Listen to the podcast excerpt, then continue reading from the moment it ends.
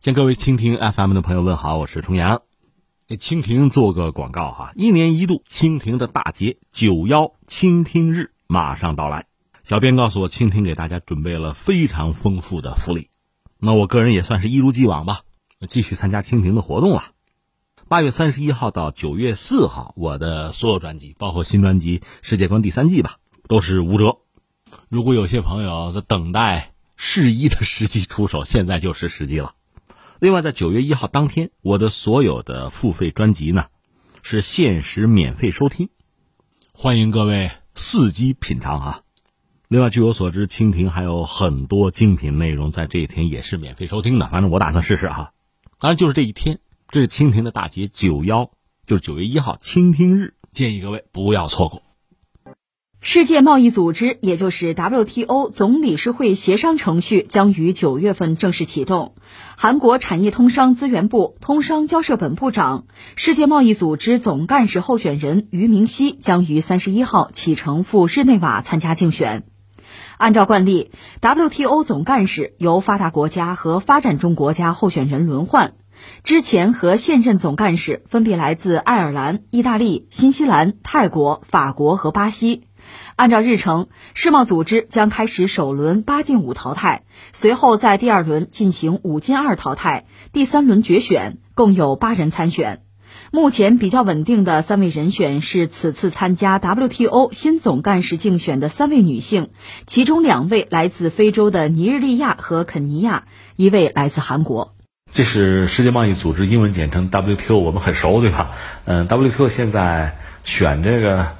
总掌门 说到底就是总干事啊，他原来那个总干事提前辞职了啊，估计也是干不下去了。待会儿再解释啊，提前辞职了，所以现在要选一个新的出来，这个位置还是很多人感兴趣的。所以这是八个候选人嘛，八进五，五进二，然后二选一，呃，最终的结果还不知道。呃，但是这个消息告诉我们，你看有两个女性，而且都是来自非洲的，是这样。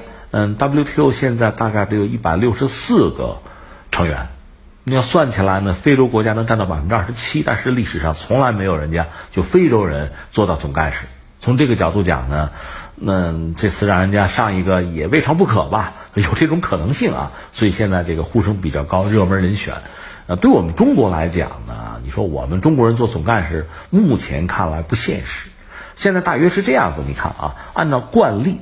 就是 有的时候这个惯例吧是规则，有的就是潜规则了。大约就是发展中国家、发达国家轮流坐庄，轮着来。呃，那一般说来，已经做过总干事的啊，我看看发达国家主要有一个法国人，剩下的很多呢都是不是很大的国家，什么新西兰呀、泰国呀、呃、巴西啊、意大利、爱尔兰。就是这些国家的一些人做到过总干事，有。那现在这次所谓这个八个人候选，这八个人呢，给人印象比较深，也主要是发展中国家。你看，大约是这个肯尼亚、尼日利亚这两个国家，这两位女性，而且是啊，呃，大家好像呼声比较高。另外像什么埃及啊、墨西哥呀、沙特阿拉伯、英国、什么韩国、摩尔多瓦，有一个韩国人，有亚洲人，这我们也关注吧。大约就是这些国家，这出这个总干事人选吧。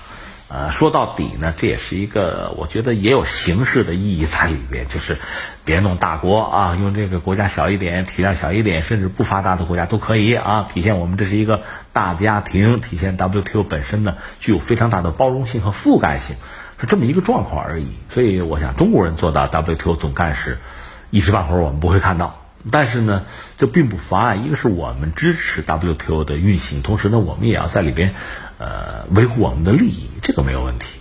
但是我们下面首先要说，WTO 现在面对非常大的挑战。这个挑战你要让我说，大概是两类，有一类叫天灾，有一类叫人祸。天灾呢，疫情啊，新冠疫情啊，这我们都知道。目前的状况其实不乐观。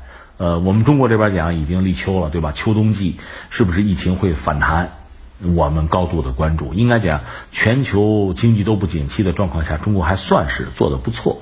呃，咱们自夸呢，就一枝独秀了，做的不错，不容易。因为我们控制疫情呢，应该说比较果断，嗯，为后来我们自己复产复工也赢得了时机啊。但是谁敢保证未来疫情不反弹呢？我们高度的警惕。啊，这个弦儿一直紧绷，这是我们啊。那至于全球范围，你看呢，有些国家疫情，坦率讲，它根本就没控制住。最典型的就是美国嘛。前两天我觉得，美国这个每天感染的人数好像是降下来了似的哈，这两天又回去了。所以你觉得它根本就没有控制住。再就是有些国家呢，因为国家比较小嘛，人口比较少，所以你看到，呃，就是不管是感染人口还是死亡人数吧，还还好吧。但是呢，现在又有反弹的可能，特别有这二次感染，也让人非常的惊悚嘛，是这么个状况。所以全球经济都不景气。那么作为 WTO 本身呢，能面对很大的压力，这算是天灾。还有的就是人祸吧。这个人祸，坦率讲，这跟美国有很大的关系。你比如特朗普上台之后，他这个反全球化，他搞这个美国优先。他实际上不喜欢这种多边的机制，他退了好多群，WTO 他也威胁要退群呐，对吧？他逼着 WTO 改革。什么叫改革呢？其实我们也希望 WTO 改革，但是我们希望的改革，改革的方向和目标和他们肯定是不一样的。他们就是美国优先，美国第一嘛，不按我的玩儿啊，让我吃了亏我就不干。这是真实的消息，美国媒体报的。特朗普确实一直想退出 WTO，他手下的经贸官员提醒他不要退。我们在 WTO 里是占便宜的，是吧？我们美国人跟别人打官司，我们八成是赢的，这才没有退。但是你比如说这个世卫组织 WHO，它可就退了，说退就退了。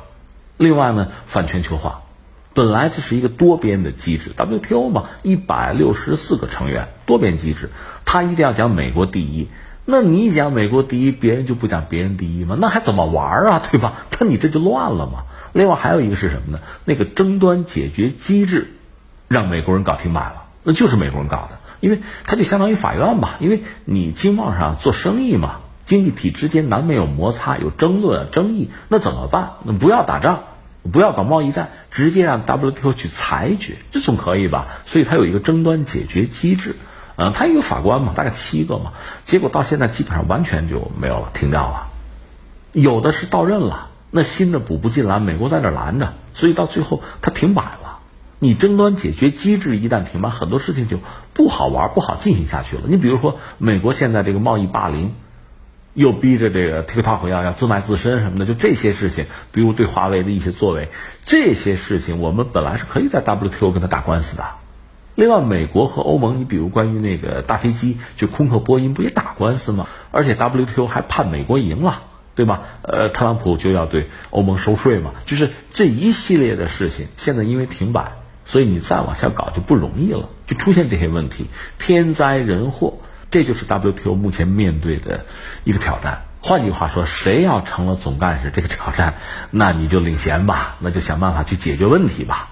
这是一个我们要说的，虽然说艰难吧，但是你看还是有很多人愿意去承担这个责任，也好吧。反正从我个人来讲，我觉得挺好。这个事情很难做，那也得做呀。你看中国不有句话吗？叫什么“关关难过关关过啊，事事难成事事成啊”，这也算是给他们的祝愿吧。那下面还有一个要说的，确实就是中国和 WTO。嗯，WTO 前身就是关贸总协定了，那个 GATT，那个时候我们就想加入。当时我记得有本书我买了，叫《中国闯关》嘛，结果没闯进去。说到底，有些人拦着嘛。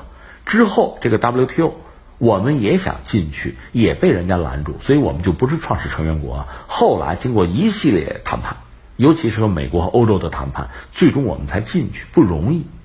呃，当时我们加入 WTO 的时候，我记得国内我也做过一些采访。那时候我做财经记者嘛，做过一些采访，在北京也接触一些财经人士吧。确实，坦率讲，很多人呢是充满了对未来的憧憬，还有一些人呢是充满了焦虑，就担心一个是我们进去门槛就很高，呃，美国和欧盟设了很高的门槛。另外，进去之后我们行不行？你真的是又一次打开国门，大量的国外的资本和企业进来和你来争，你能不能撑得住？就是我们自己的企业企业家能不能经受得住这个冲击？很多人是没底的。咱们实话实说，你不搞这个行当，你可能就是乐观啊，你憧憬；你真搞这个行当，你知道我们的底牌，可能你会焦虑，你不敢完全自信说我们行。但事实证明，我们就是行。恰恰是加入 WTO 之后，我们的经济飞速增长。我今天多次引用这个数据吧。呃，一九八九年中国 GDP 大约是美国的百分之六点五，到两千年左右是百分之十二，到现在是百分之六十以上。这个增长速度是非常快的。所以这个确实对我们来说，呃，加入 WTO 这个棋走的是对的，这个选择这个决断是对的。而我们对 WTO 其实应该从从这个角度讲也是充满了感情。我们希望它好，希望在这个平台上有更多的生意可做，更多的利益可拿，而且呢是多边的。我们希望是这样。所以现在中国是全球化、是自由贸易的旗手，嗯，但是 WTO 现在我们说了面临着巨大的挑战，它应该能够适应这个挑战，能够迈过这个坎儿。当然，这里面最主要的问题还出在美国，而美国现在又高度的不确定。一个是就是下任总统是谁，如果还是特朗普，那么他对 WTO 这个态度相对不会那么友善，他会一如既往，甚至变本加厉。但如果是拜登上台呢，可能又是另一个路子。因为呃，拜登可能会一改，就民主党会一改之前特朗普的一系列的政策，一系列退群呐，啊，一系列对这个国际条约协议的这种不屑撕毁啊，包括对盟友的这种不合作、不尊重啊，可能拜登或者民主党会有改变。那么他对 WTO 的态度，甚至包括对中国，咱们从贸易上讲，拜登不是讲他不要搞这个呃贸易战了，不要再收关税了，他可能会有调整。这一方面我们说过，并不意味着。拜登全面的就是倒向中国啊，侵华，我觉得是两码事儿。你不要对他这方面寄予太高的期待。但另一方面呢，从他那个角度讲，斗争的策略和举措会有变化，那么对 WTO 的影响、压力也会有调整，会出现这样一个局面。因为美国毕竟是全球最大的经济体，这个体量在这摆着呢。当然，话说回来，即使特朗普连任美国总统，即使他最后一意孤行退出 WTO。那我个人以为，WTO 该怎么做也还要怎么做。毕竟，全球大量的经济体还在里边，全世界大多数就主要的经济体在里边。那你该怎么做也还要怎么做嘛？这就像什么呢？像那个 TPP，美国说不干了，出来了。那日本说，那咱搞 CPTPP 吧。那，这个旗子还要举，这个圈儿朋友圈还要存在嘛？也还是可以搞下去的。就这一点，我倒觉得大家可以乐观一点，或者就像中国人说的哈。没有臭豆腐，照吃涮羊肉，哈哈。